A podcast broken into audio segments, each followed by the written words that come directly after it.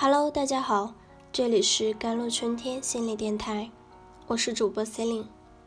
今天为大家分享的文章叫做《孩子自杀是因为得到的爱太少》。在县城某工地高五十七米的塔吊架上，一个十七岁的少年纵身一跃，用生命画出一条短暂的弧线。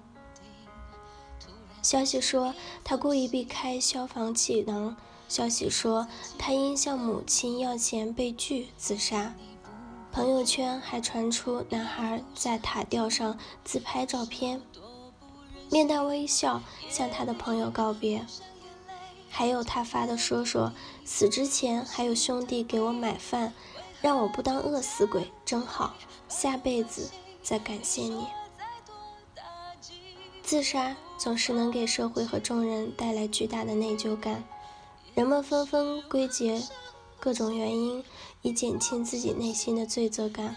我也忍不住说三道四，想写文章以防御内心的压迫感。我猜想，男孩的内心一定是极度的绝望和怨恨的，因为他母亲不能满足他的需求，他感觉不到自己是被爱的。如若不然，男孩为何能够感念一饭之恩？却以自杀的方式让拒绝给他钱的母亲悲痛。可是想到父母悲痛欲绝的模样，我又觉得或许不是给予孩子的爱太少，他们已经竭尽全力了，哪有不爱孩子的父母呢？那么我猜想真凶只有一个，那其实就是这个观念：父母必须无条件的爱孩子，满足他的一切要求。孩子从母体脱离出来，饿了就哭，困了就闹，而因为母亲的爱，他需求总能及时的被满足，因而，在需求的被满足之中，渐渐的感受到被爱，对自我产生了良好的感觉，而与此同时，在婴儿心中便渐渐发出一种自我的安全能，我可以通过需求来掌控他人。而且掌控他人会对自我感觉良好，可以获得极大的自我存在感。于是，无条件的爱与被爱就在母子间形成了一个荒谬的共谋。之所以说荒谬，是因为所谓的无条件真的是让人很为难。试想，当婴儿哭泣时，母亲总是能敏锐地觉察并满足孩子的需求吗？如果不能，那婴儿岂不是很糟糕？这又会让做母亲的如何都无能为力呢？就像那位自杀的少年，他的母亲真的舍不得让儿子花钱吗？首先，孩子的需求不可能都能得到满足，而只能得到适当的满足。再爱孩子的母亲，也不可能那么及时发现，那么无漏的满足孩子所有的需求。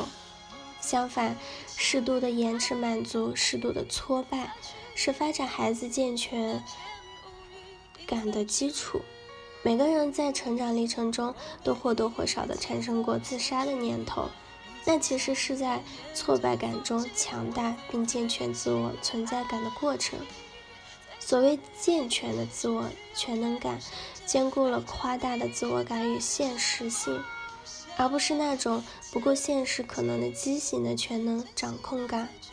孩子的自我存在感一旦建立在畸形的全能掌控感上，那么自杀、自体崩溃就难免了。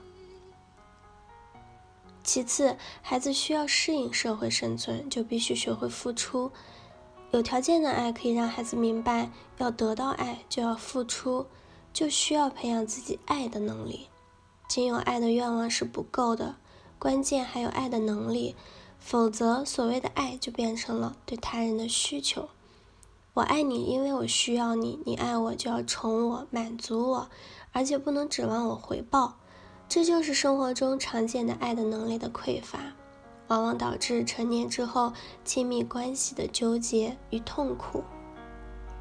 遗憾的是，人们总是用理想爱来代替现实爱。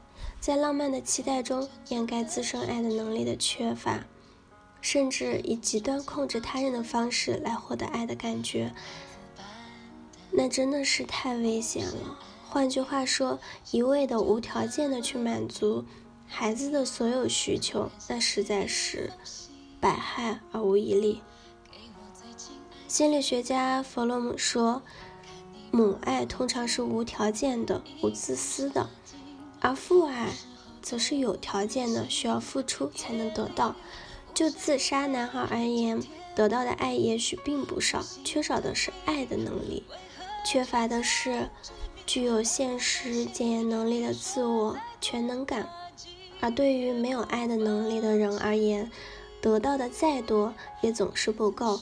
因为内在是匮乏的，夸大的自我全能感是畸形的，因此对于爱本身而言，给予爱更需要孩子学会爱的能力，并且培养孩子健全的自我全能感。好了，以上就是今天的节目内容了。咨询请加微信 jlzt 幺零零幺或者关注微信公众号。